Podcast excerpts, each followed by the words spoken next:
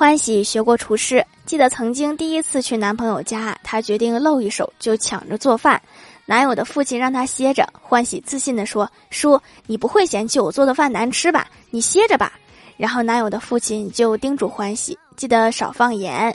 她还是不放心，就在旁边看着。男友家的装盐的是一个带盖子的陶瓷罐儿，用手捏盐的时候，男友的父亲很紧张。结果欢喜不光捏出了盐，还捏出了一个塑料包，里面包着一沓钱。